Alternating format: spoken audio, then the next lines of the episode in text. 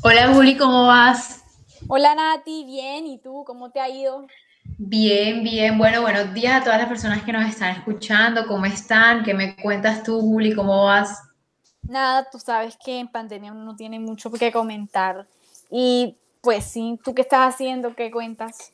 Nada, Juli, aquí sentada pensando, imagínate, ¿tú puedes creer que mi primita de 8 años quiere ser youtuber? No, en verdad. Créelo, o sea, ¿tú cuándo a esa edad pensabas en ser youtuber? No, para nada. Es que en esa época YouTube era algo que era irrelevante, como que tener una carta, como que literal que la profesión sea ser youtuber, eso no, o sea, ni en un millón de años, era imposible, o sea. Total, se veía tan, tan, tan imposible y ahora con esta generación, pues la última que ha literalmente ha nacido ya con plataformas digitales, es impresionante cómo quieren ver todo lo que, cómo todo lo que ven lo quieren replicar. Claro, porque ellos no ven como, ellos no entienden que es un youtuber ni que es una profesión como tal. Ellos lo que ven es como que tipo la figura de esta persona que está delante de una cámara y hace videos y los comparte y pues comparte cosas que le gustan, pero al fin y al cabo eso, o sea, ser youtuber tiene muchas cosas que un niño de 8 años no entiende. Exacto, o sea, y teniendo en cuenta que una generación es todo ese grupo de personas que nacen en una misma época, te podrás imaginar cuántos niños ahora de 8 años querrán ser youtubers. No, o sea, yo siento que ahora todo niño, tú no la- hace como 10 años, como por nuestra época, tú me preguntabas qué quería hacer y yo te decía, yo quería ser cantante. ¿Por qué? Porque yo veía a Hannah Montana y yo decía, no, Dios, esto es lo que yo quiero hacer para mi vida. Pero ahora estos niños no ven como ese modelo de, de superestrella, yo no sé, ellos lo que ven es el youtuber que es como una persona como de la cotidianidad, ellos piensan, es accesible, yo puedo ser esto.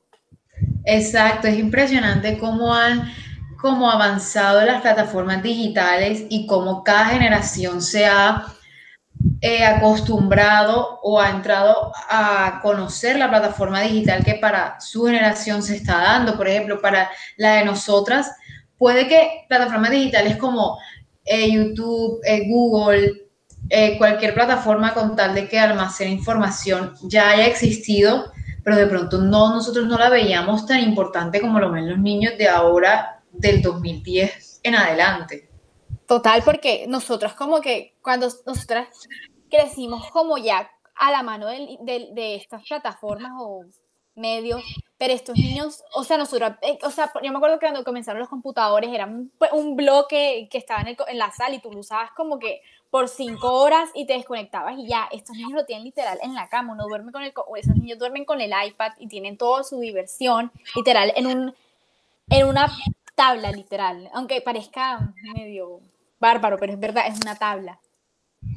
Así es, literalmente, así es. Y una de las cosas que más me impacta, que es uno de los temas que vamos a hablar hoy para todas las personas que nos están escuchando, es sobre cómo la teoría del cultivo planteada hace tantos años puede que hoy en día se esté viendo, no de la misma forma, porque puede que ya de pronto la manera en que la televisión se ve no sea la misma que cuando eh, comenzó a a relucir ese nuevo medio de comunicación, pero ahora podemos ver la teoría en otras plataformas, en YouTube, en Netflix, en Amazon Prime, en tantas plataformas que hay ahora, yo creo que hasta en las redes sociales.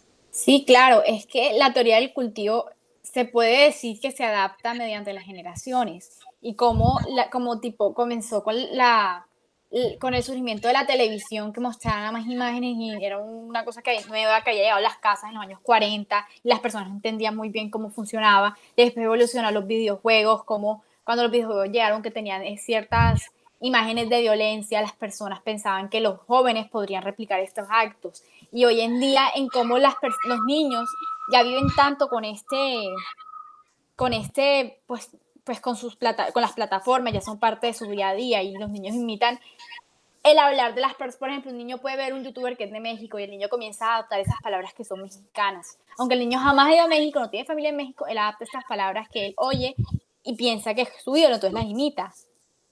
Así es, además de que es impresionante cómo cada generación tiene eso que lo caracteriza.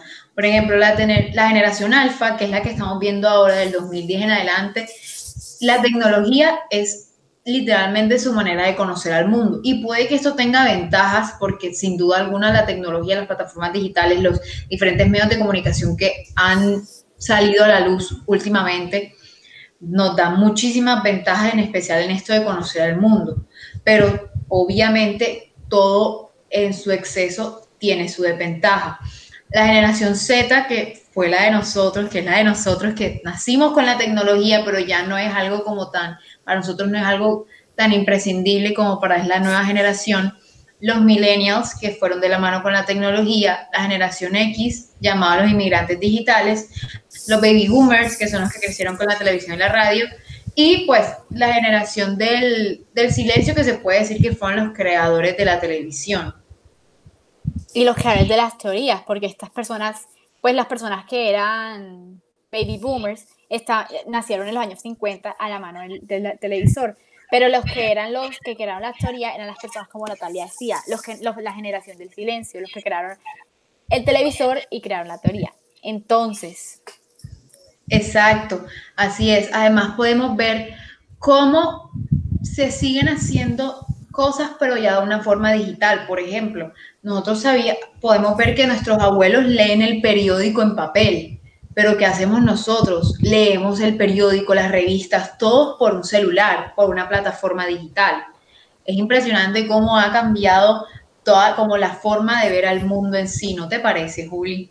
Claro, y es que también tiene que ver el contexto histórico de las situaciones. Por ejemplo, nuestros abuelos crecieron en una época, usando usando el contexto de Colombia, nuestros abuelos crecieron en una época que estaba marcada por la violencia, ellos crecieron, pues las únicas noticias que ellos recibían eran las noticias venían de un periódico y era como conservador asesina liberal. Esa era la noticia que nuestros abuelos recibían. Y pues, aunque era una información, no era como para que ellos podrían ser, este, ellos no podían ser como no pueden ser críticos ante lo que estaba pasando en el mundo porque esta era la única información que recibían. Y después pasan nuestros papás a que reciben, tienen malas noticieros, tienen más acceso a esta información, pero igual no es suficiente. Y ahora nosotros con los computadores, con el internet, tenemos acceso a todo tipo de información sin límites, podemos meternos a cualquier tipo de página y podemos en verdad tomar nuestras propias conclusiones, que siento que es algo que caracteriza a nuestra generación. Nuestra generación no vive tanto como de lo que nos dicen en los medios como como en los noticieros, como que no vamos a, no vamos a ver más una sola noticia, sino que vamos a ver varias fuentes para poder llegar a nuestras propias conclusiones sobre los hechos y si, si es, pues si, si es lo que parece o no es lo que parece.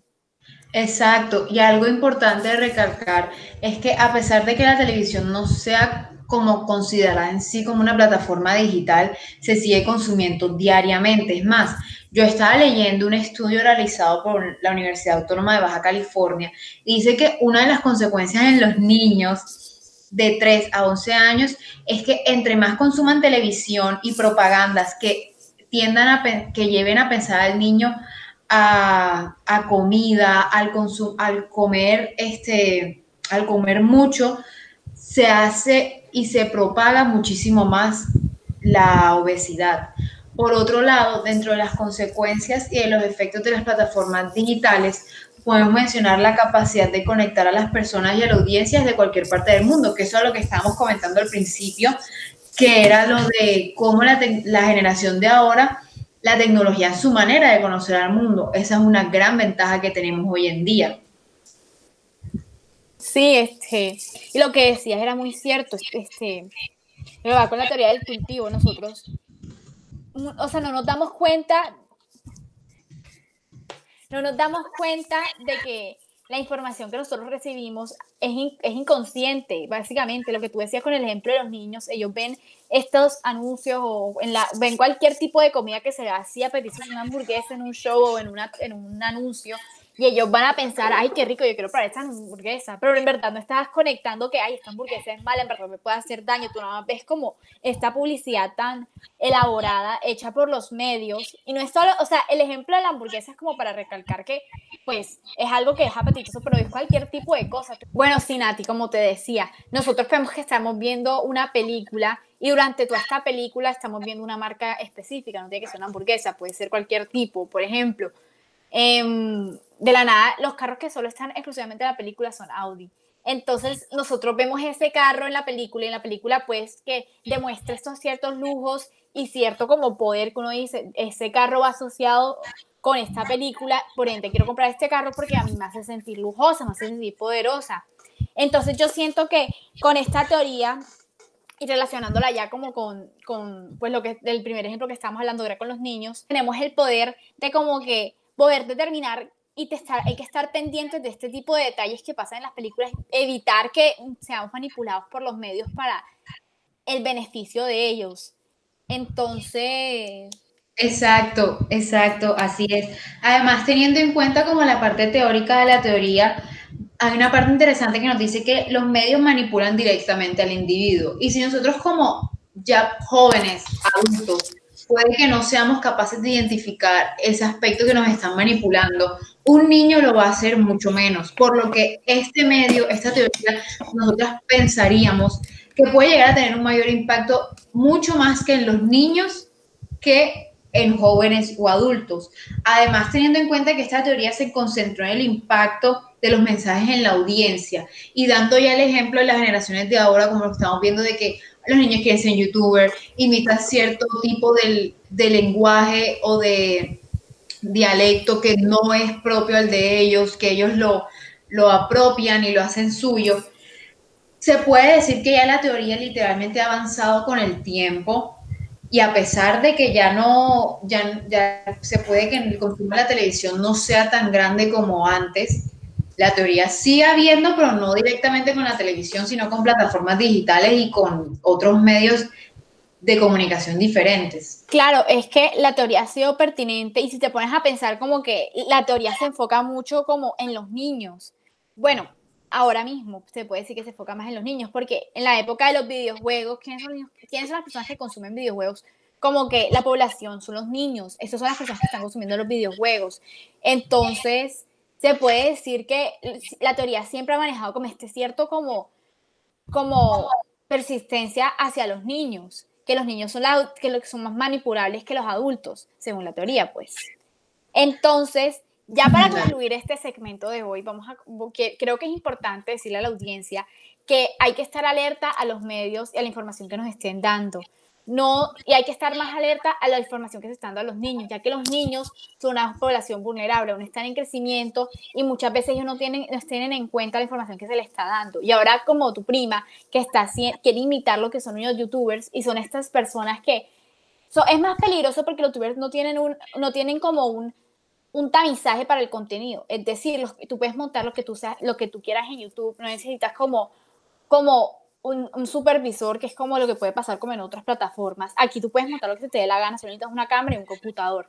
Y ese es un peligro que tienen los niños. Entonces hay que estar alerta a que los, al contenido que estamos realizando. Y, y pues nosotros como personas, no, tal vez no podemos estar conscientes de esto, pero como comunicadores, nosotros tenemos la, el deber con la, con la sociedad a que tenemos que estar atentos a esto y tenemos que estar creando un contenido que sea que aporte a la sociedad y que cree personas mejores para el futuro.